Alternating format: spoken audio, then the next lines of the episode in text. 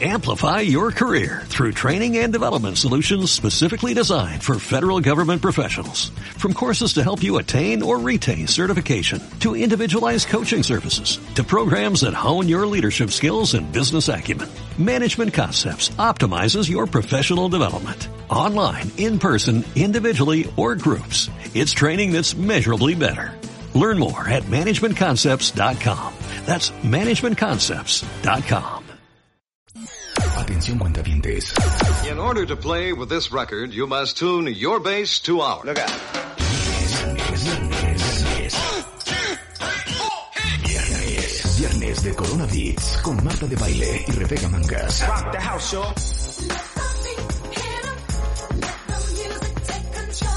Prepara tu rola y márcanos a la cabina 5166-8900 para soltarla. Listen to it from a location Viernes de Corona Beats con Marta de Baile y Rebeca Mangas. Solo por What will people say? W Radio.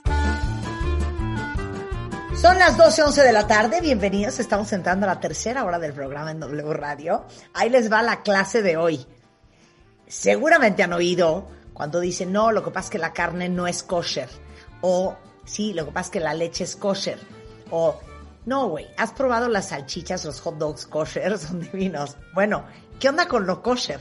Bueno, el rabino Moisés Chicurel, que es rabino principal de la comunidad sefaradí de México y ya rabino de cabecera de este programa, porque de todo hay que saber en esta vida, viene a darnos una clase todo sobre la comida kosher. Pero no podemos empezar sin que te diga Happy Yom Kippur.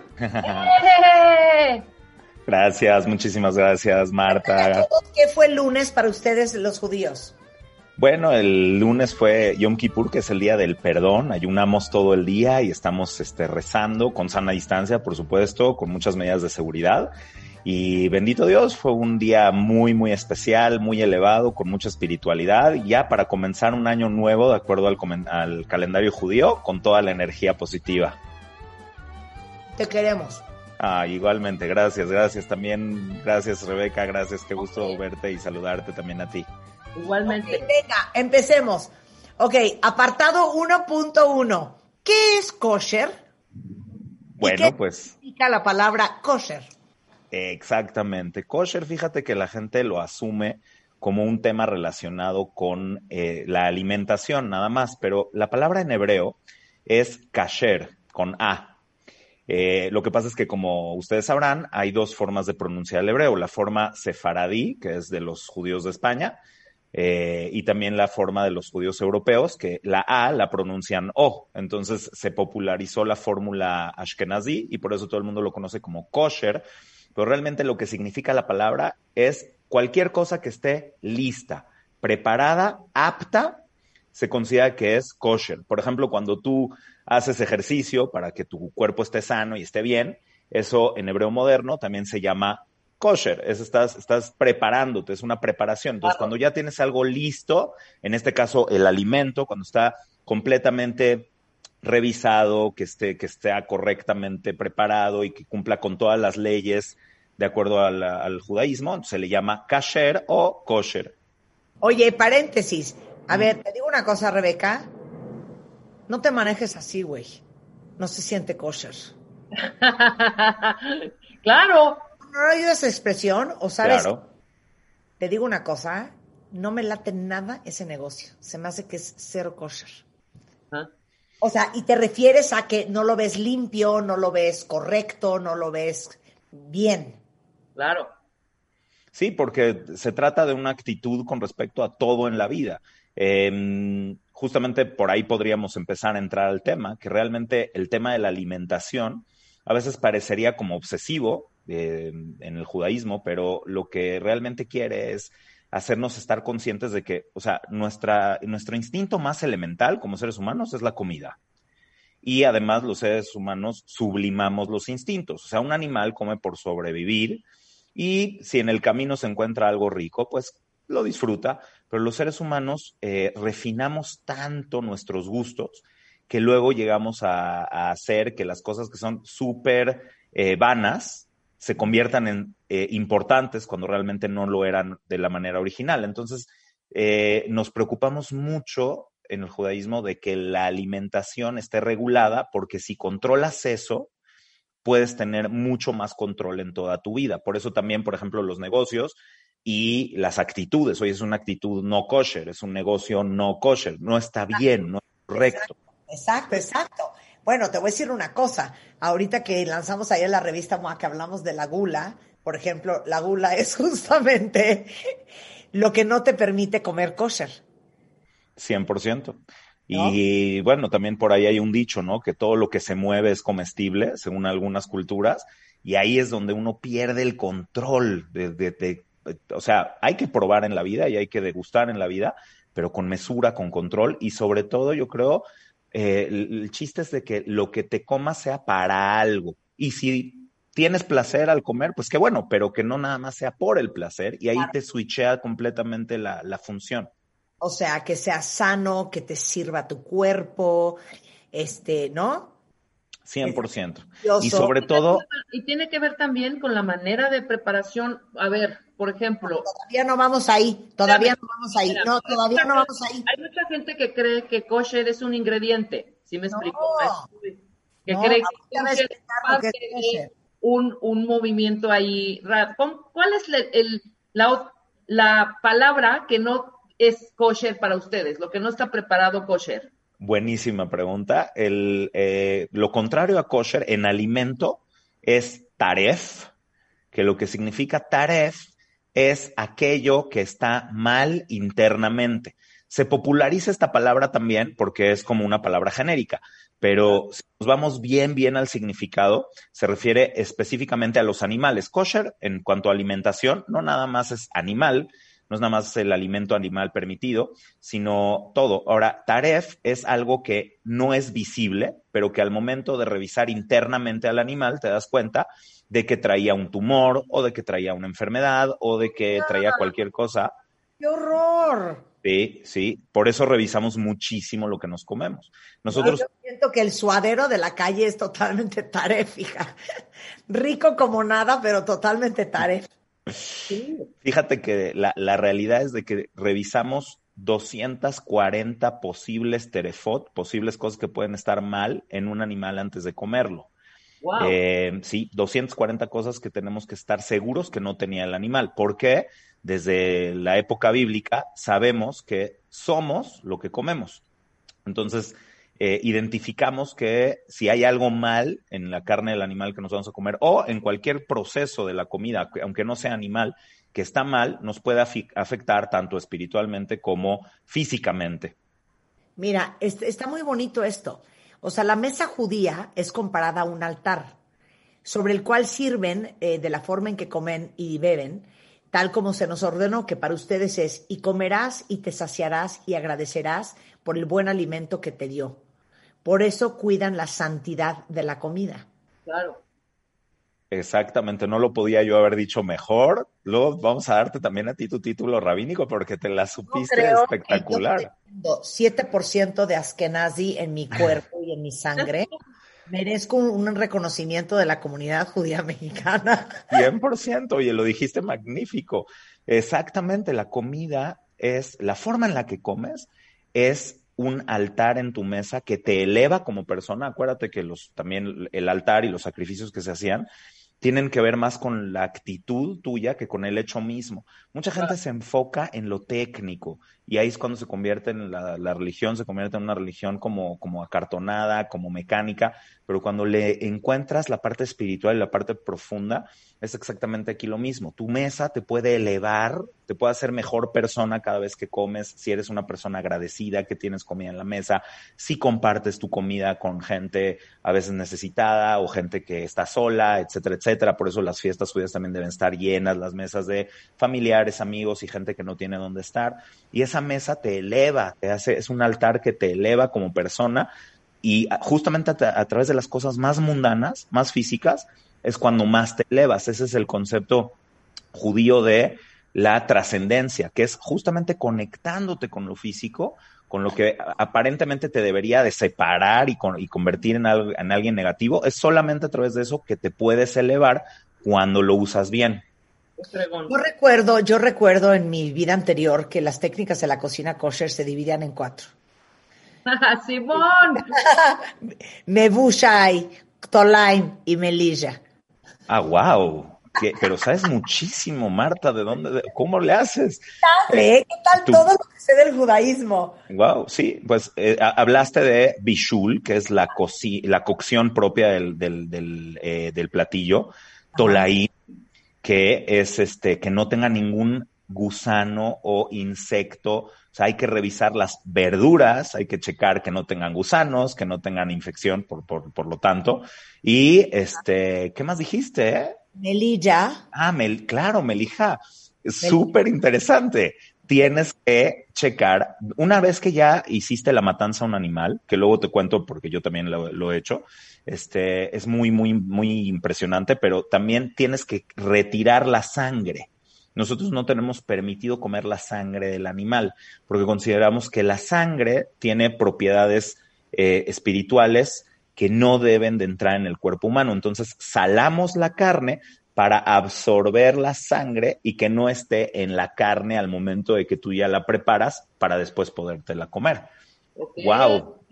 O sea, jamás comerían ustedes moronga, morcilla. Jamás. Jamás. Ni una No, es más, en España hay una frase que es cuando alguien parece que te está mintiendo, dicen que le den morcilla.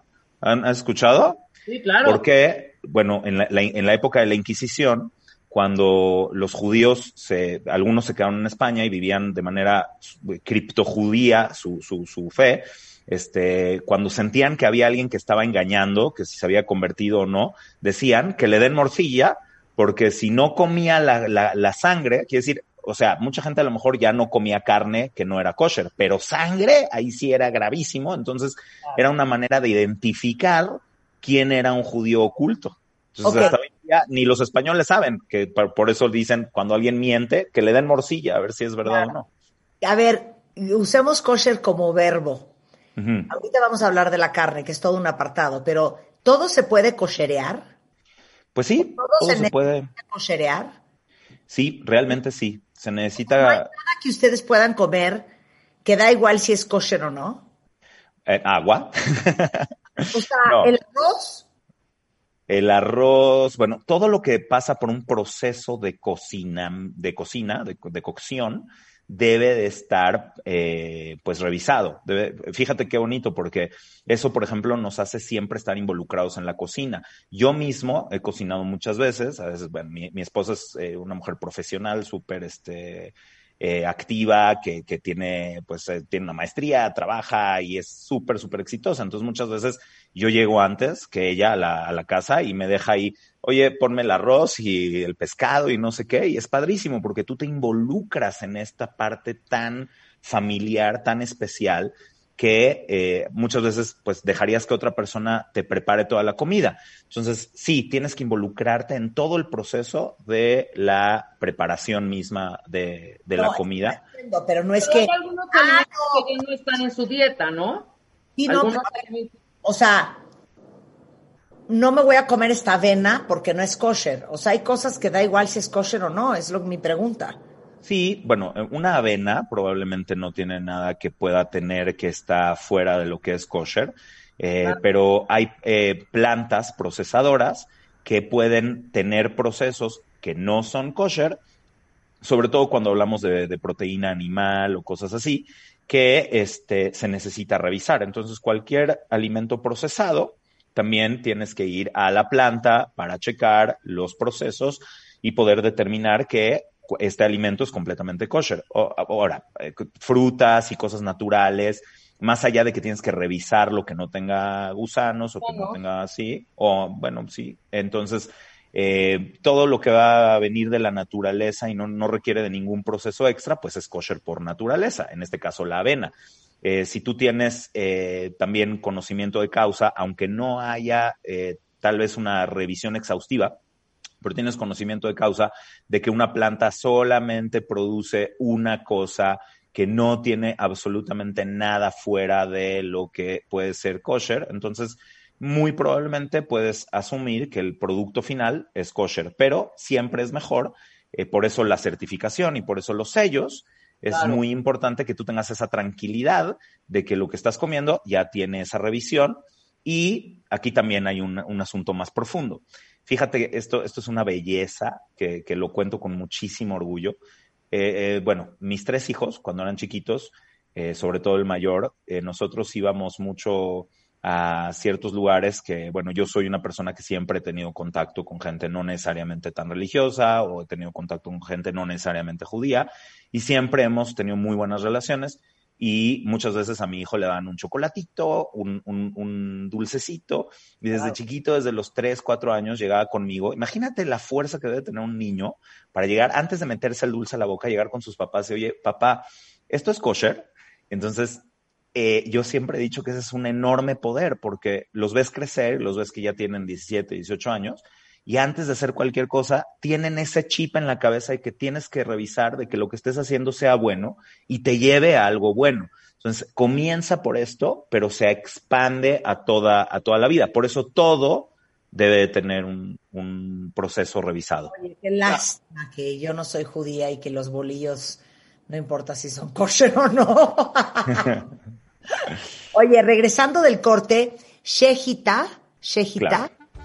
que es cómo hacen kosher los animales y la manera que matan los animales para podérselos comer. Estamos hablando de la comida kosher y el judaísmo en W Radio. No se vayan. W Radio 96.9. Al aire. De baile en casa. Estamos donde estés.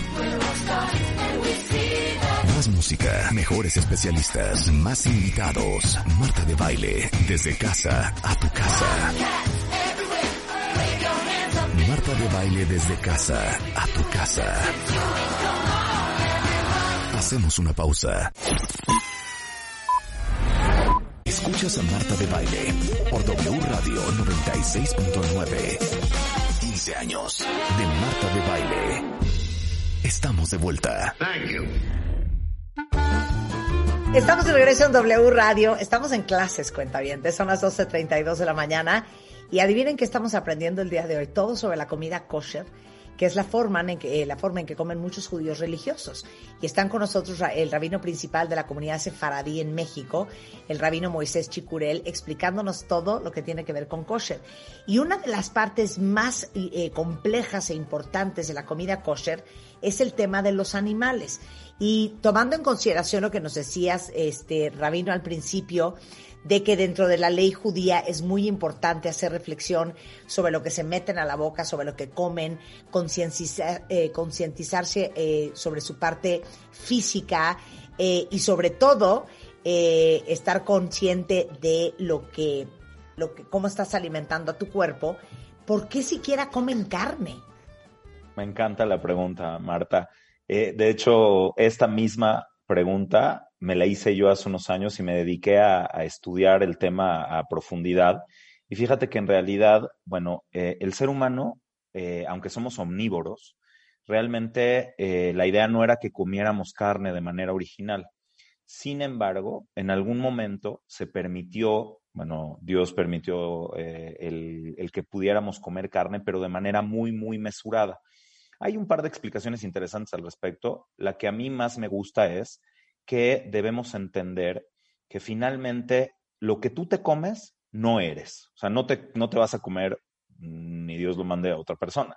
Entonces, hay veces que podemos llegar a perdernos en, eh, en el hecho de si somos eh, animales o no somos animales. Cuando se te permite comer un animal, lo hagas o no lo hagas, muy importante, ya se está marcando una diferencia con respecto a que tú no eres animal. Por lo tanto, se espera de ti que tengas una conducta más allá, más elevada de lo que un animal puede tenerlo.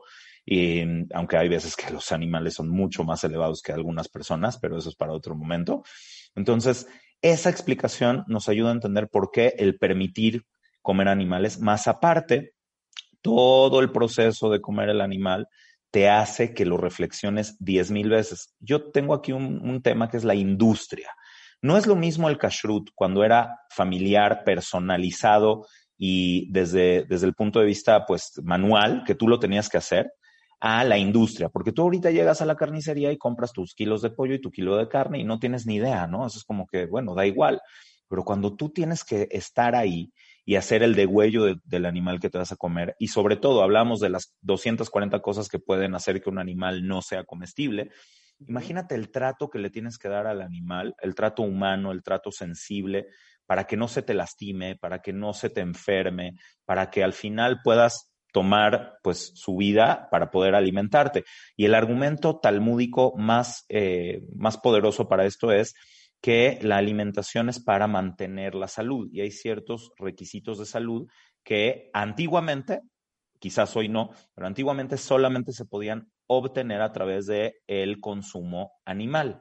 El padre de mi rabino, de quien me, me, dio mi primer título rabínico, era vegetariano y de hecho él también fue vegetariano toda su vida. Es decir, que la Torah, el judaísmo ve con buenos ojos el ser vegetariano siempre y cuando no lo impongas a los demás, porque hay otras personas que sí van a necesitar en ciertas situaciones comer, carne.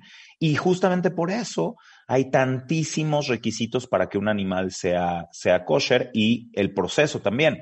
Fíjate, esto, esto es bien interesante porque según eh, algunas opiniones, tanta complejidad en comer carne está hecha para que tengas menos ganas de comer carne. O sea, para que lo pienses 20 mil veces tienes que encontrar al animal correcto y luego darle la forma correcta de matanza y después revisar todo lo de adentro. Es, es mucho rollo. Y bueno, yo te platico, cuando a mí me ha tocado tener que, lo hice durante algunos años, tener que eh, matar pollos para, para consumo humano, nunca volví a sentir lo mismo después cuando comí carne, porque sabes lo que estás haciendo para, para alimentarte. Te lo pido. Estoy totalmente de acuerdo contigo. Entonces, cambia, cambia completamente tu, tu, forma de ver las cosas. Ya no es un insumo, no es una cosa que te estás metiendo a la boca. Sabes que, oye, si le quitaste la vida a un animal para comértelo, haz que tu vida valga la pena. Yo sí entiendo a la gente vegetariana, ¿eh? Yo sí entiendo a la gente vegetariana. Sí, y yo mismo lo he promovido. Me traté de hacer vegetariano alguna vez, pero subí como 20 kilos, entonces tuve que ah. regresar por salud a la... O sea, a la proteína animal. Como muy poca, muy poca proteína animal, pero de repente cuando veo el steak en el plato, digo, Dios de mi vida, es una locura. Locura. Esto es cadáver, es, es un cadáver. Pero en fin, ya no nos vamos a clavar en eso. Entonces, a ver, ¿cómo le haces para que una carne sea kosher? Correctísimo. Entonces, ¿Cómo matan un animal normal y cómo matan un animal ustedes? Ok, bueno, ¿cómo matan un animal normal? A veces con alguna inyección, a veces se, se, paraliza el animal con electroshocks. Es no judío, ¿ok? Esto es lo que sucede en los rastros. Le da un electroshock para que no se mueva y entonces, o a veces hasta, bueno, con un corte o como sea, hay pistola, hay, bueno, hay, en la industria de, de, de, de, la, la carne hay cosas que la verdad no, no quiero ni siquiera decir al aire, pero bueno, es, es terrible. Hay veces que a los cerditos los ponen en como un elevador, obviamente no es un elevador, es una cámara que los prensa y los asfixia a todos y así se eficientiza la, la manera, o sea, esto para, para, para producir carne para las grandes eh, industrias, ¿no? Eh, nosotros tenemos que tomar al animal uno por uno el animal tiene que estar calmado, tiene que estar tranquilo. Por eso hay muchas cosas de la industria del kashrut que yo pongo en entredicho porque hay veces que no sucede esto. Y hay que siempre ponderar cuál es la idea. Entonces, por ejemplo, yo te cuento, teníamos que tomar al pollito, que el pollito esté tranquilo y literalmente tienes que revisar el cuchillo. El cuchillo es un cuchillo que no tiene punta. Ah. Pero esto es una maravilla, Marta. Fíjate, eh, también Rebeca, yo sé que estás como que así, pero el cuchillo tiene un filo la parte más importante de aprender a hacer shejitad, el, de, el degüello, es afilar el cuchillo. Tiene que llegar a un punto donde no tiene ningún tipo de mella el filo. Entonces el, cuchillo corta solamente por fricción. Hay estudios al respecto de qué es lo que genera en el animal. Es una anestesia fisiológica. O sea, es decir, cuando tú cortas el, el, cuello del animal y solamente los animales kosher, además es muy interesante, pero esto es una cosa, una locura, se eh, baja la presión sanguínea, al cerebro llega, llega sangre por las arterias eh, vertebrales y por la carótida. Cuando tú cortas la carótida, lo que haces es un drop, una caída inmediata de la presión sanguínea en el cerebro y el animal se desmaya inmediatamente y no siente nada. Es una locura. Hay un estudio sobre el círculo de Willis, así se llama, que, o sea, literalmente lo que estás haciendo es dormir al animal para que no sienta y no sufra. Y por eso también el filo del cuchillo, yo me llegué a cortar con ese cuchillo una vez, ni te das cuenta. Te has, cortado con una hoja de papel que está así súper filosa y después de cinco minutos sientes como mojadito, pero nunca te diste cuenta a qué hora te cortaste. Claro. Pues esto pasa también con el cuchillo y por eso no tiene punta, para que ni Dios lo mande, no vaya a ser que sin querer lo claves. Entonces cortas por fricción y eh, pues el animal yo creo que es una forma muy, muy humana de, de, de, quitarle la vida a un animal. Ya si lo vas a hacer, es la forma más humana que conozco. Hay un, eh, eh, un estudio que hizo un señor que se llamaba Temple Grandin, Grandin que en 1994 hubo una demanda en, creo que fue en Nueva Zelanda, que querían prohibir el kashrut. Y entonces hizo un estudio de qué tanto sufre el animal con el método kosher y qué tanto sufre el animal con otros métodos. Y se demostró que de verdad el animal no sentía nada, nada. sentió, le hicieron una prueba con electrodos a una vaca, sintió más dolor cuando le picaron eh, la oreja con una aguja que cuando le hicieron la shejita. Entonces es un método milenario de conocimiento interno de la, de la fisiología de un animal para que por lo menos la muerte sea no dolorosa. de si se hace con el shejitá y si es un método kosher, ustedes no comen cerdo, ¿no? Es correcto. Hay animales, animales terrestres, aves y animales marinos que aunque tú los, les, dieras muerte de, la manera eh, shejitá, no, no puedes comer. ¿Qué pasa con estos animales? Excelente pregunta. La, mayoría de estos animales son voraces, rapaces o eh, que, son agresivos. Un león, una, este, no sé, em, los cerdos, por ejemplo. Sí, ¿qué pasa con los cerdos? Los cerdos no tienen ninguna eh, restricción, comen todo. O sea, eh, está, un poquito feo, pero si tú tienes a una, a una puerquita que acaba de dar a luz a sus, a sus bebecitos, si no se los quitan de enfrente, se los comen. O sea, literal es la voracidad. Entonces, esto quiere decir, según el Zohar, eh, que es una fuente cabalística, que todos los animales representan alguna fuerza espiritual, alguna fuerza que finalmente te termina impactando en lo emocional y en lo espiritual. Entonces, cuando tú te comes un animal voraz, o ah, también cuando tú tienes que salir a la cacería de manera agresiva para poder obtener la carne de ese animal, entonces eso te va a impactar negativamente en tu vida y por eso hay animales que de plano no se pueden comer porque son temeim, que quiere decir que su estructura eh, espiritual es negativa porque tienen, o sea, no es de que sean negativos ellos. Para ti, como ser humano, comerte su carne te impactaría para mal por sus características de conducta o por la conducta que tú tendrías que implementar para podértelos comer. Entonces, por eso eh, todos estos animales ya de plano no entran. Los animales de granja, que sí son animales kosher, son animales que tienen una vida más tranquila, que tú no tienes que ser violento tampoco para poderles quitar, eh, pues para poderlos degollar. Eh, y que tienen una, una, alimentación. Ellos mismos también se alimentan de manera kosher, es decir, no son agresivos, no son voraces, no son rapaces. y exacto. Y al final esto tiene que ver también con que, pues, la, frase lo dice, somos lo que comemos. Yo digo que la involución del ser humano, porque así como hay evolución, también hay involución, sobre todo en la modernidad, ha tenido que ver con la, la, el consumo completamente desmedido de todo lo que podemos de todo lo que hay enfrente de nosotros. y esto ha hecho que el ser humano involucione también en su sociedad, en su, en su cultura, en su forma de ser, eh, porque nomás no pensamos y, estamos explotando al planeta sin fin. Así es de que, o sea, el concepto kosher más, más universalista es, antes de comer, piensa qué estás comiendo, cuál es el impacto para tu, para tu ser y cuál es el impacto para el mundo. Entonces, si ese concepto lo lleváramos a la industria alimenticia, el mundo sería diferente. La sociedad sería diferente. Pero, por ejemplo, los camaroncitos que son tan, tan, tan, tan... No, es que yo quiero la lista de qué todo lo que no comen? de carne. ¿Qué no comen? ¿Cerdo? Es muy fácil, Marta. Todo lo que no, de los animales terrestres, que no sea rumiante, que no tenga pezuña hendida, no se puede comer. Solo los que son rumiantes y tienen la pezuña partida. That's it. Todo lo demás está fuera de la lista.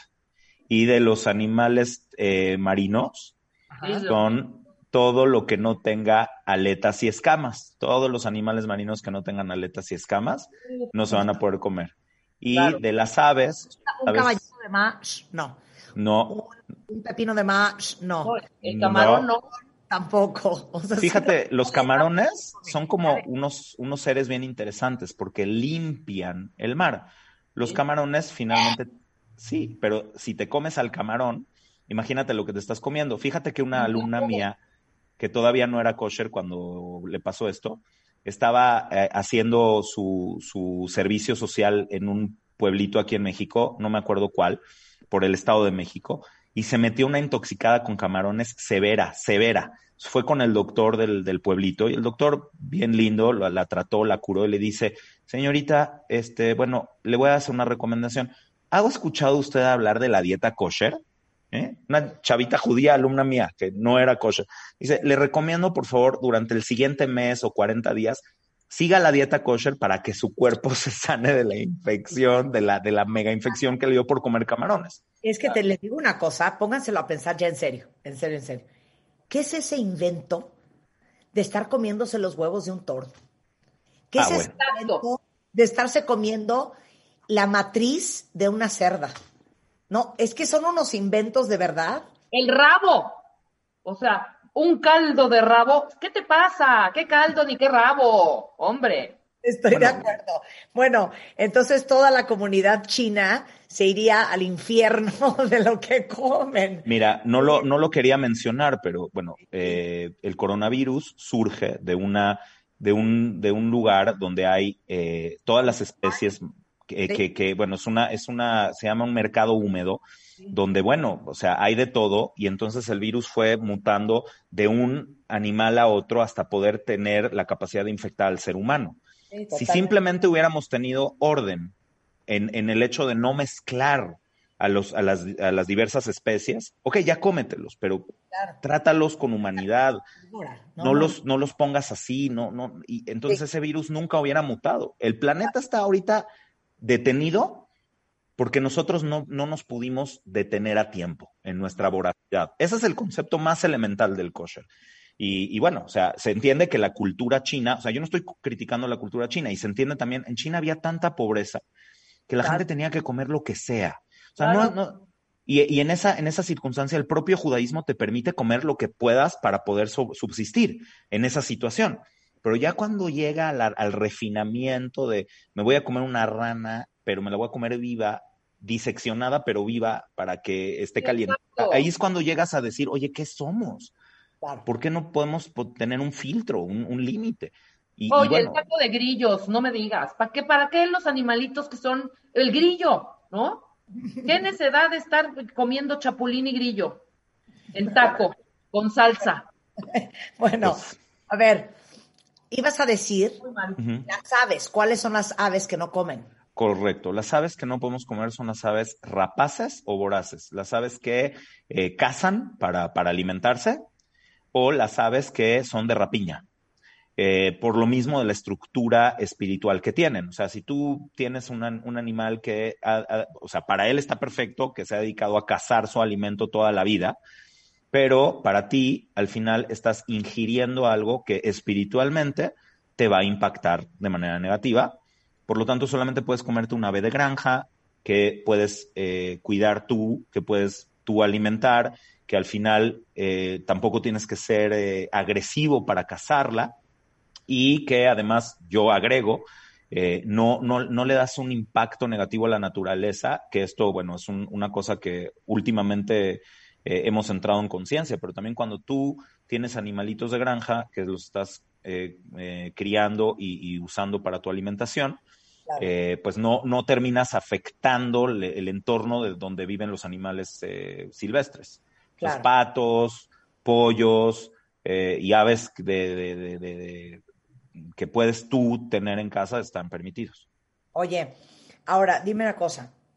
Este, eh, do- dos preguntas. Hay ciertas combinaciones que ustedes no hacen. ¿no? ¿no? No combinan ciertos alimentos. ¿Cuáles rápidamente? Porque tengo dos preguntas más y no quiero que se nos acabe el tiempo. ¿Y por qué? Ok. Me estaba esperando esa pregunta. Fíjate, no, no mezclamos carne con leche y, como te había dicho antes, no comemos sangre. ¿Por qué no mezclamos carne con leche? Bueno, la razón por la cual no se mezcla carne con leche tiene que ver con la leche, tú también la puedes comer, pero es el elemento que le da vida a la carne. Entonces, tienes que ponerte un freno. Tú vas a comer carne, ok, ya decidiste que sí comes carne, tienes la situación para comer carne y, está permitido, ok, pero ponte un freno. No tomes la leche, que es el elemento que le da vida a ese ser, para cocinarlo. Entonces, lo que está prohibido bíblicamente es no comer la carne de un mamífero con la leche de su madre o con la leche de cualquier madre de esa especie, porque es como no revuelvas eso que le da vida al pobre animalito que te vas a comer. Entonces ahí es ponerte un freno y reflexionar. Por otro lado, hay un estudio muy interesante antropológico que dice que había una, una en las antiguas religiones de Canaán, había una, una, bueno, un ritual muy, muy agresivo que se hacía en la primavera, donde se mataba a un cabrito y se le cocinaba con la propia leche de su madre. Entonces, en esas épocas, hace 3.000 años, esto era el paradigma del abuso. Entonces, la, la Torah prohibió ese paradigma del abuso para servir como ejemplo de que tienes que tener mesura y de que no puedes comerte lo que sea. Entonces, por eso no mezclamos carne con leche. Eh, tampoco por añadidura, no se mezcla leche con aves, tampoco. Eso es una añadidura posterior. Y después tampoco mezclamos algunas costumbres, no, mezclan pescado con leche, algunas sí. Eh, y tampoco se mezcla carne con pescado. E, pero la carne con pescado no se mezcla porque es peligroso para al momento de comer. Si estás comiendo pescado, te, te pones cuidado de no comerte las espinas pero cuando lo mezclares con, si lo puedes mezclar con carne, en una de esas si te causas o una infección grave o o te comes una espina y por eso por salud no lo mezclas. Oye, ¿y cómo haces kosher un pescado? Ok, bueno, un pescado, ahí hay también una pregunta muy interesante. Al pescado se le da la muerte más rápida que puedas. Lo sacas del, del, del mar y luego, luego lo matas porque evitas su sufrimiento. Entonces ahí no, te, no hay una matanza especial, nomás le quitas la vida rápido para que no sufra y este pues hay que limpiarlo internamente y eh, pues quitarle todo lo que tiene por dentro para podértelo comer que esté limpio y más allá de eso mientras tenga aletas y escamas todo lo demás ya no hay tanto tanto problema ¿Cómo, cómo y quién certifica la comida kosher?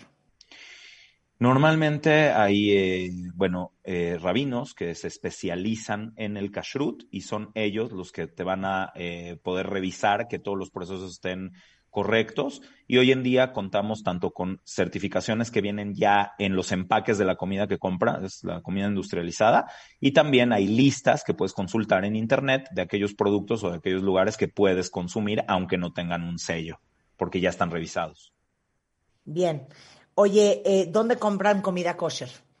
Pues hoy en día, bendito Dios, la, el kashrut en México está súper desarrollado, incluso más que en algunas ciudades de Estados Unidos. Puedes encontrar comida kosher en cualquier súper, vas a encontrar muchísimas cosas kosher, vas a encontrar, eh, México es uno de los lugares con más restaurantes kosher que hay en, en, bueno, sobre todo en Latinoamérica, pero incluso más que en ciudades de Estados Unidos.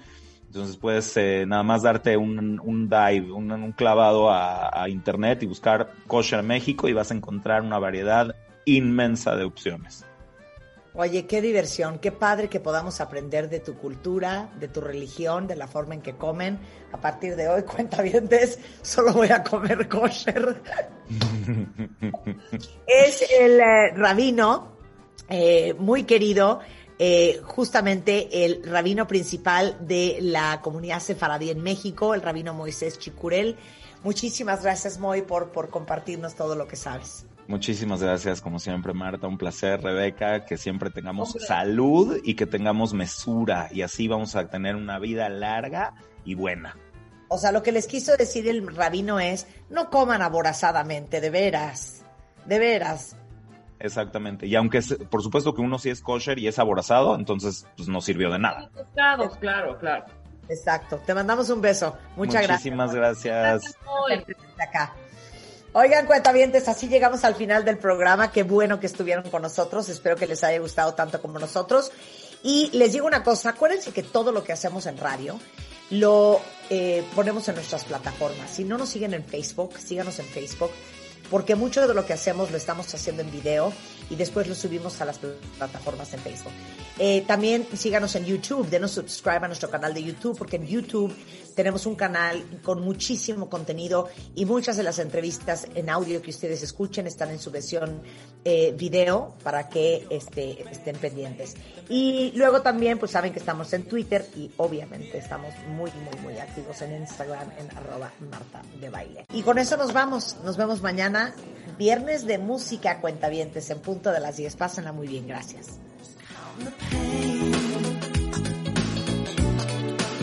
You've only got yourselves to blame for playing the game.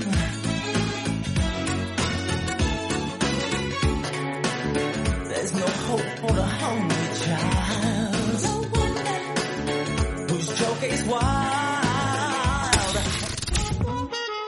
Marta de Baile, solo por W Radio. One more time. 96.9. Estamos donde estés. Amplify your career through training and development solutions specifically designed for federal government professionals. From courses to help you attain or retain certification, to individualized coaching services, to programs that hone your leadership skills and business acumen, Management Concepts optimizes your professional development. Online, in person, individually, or groups, it's training that's measurably better. Learn more at managementconcepts.com. That's managementconcepts.com.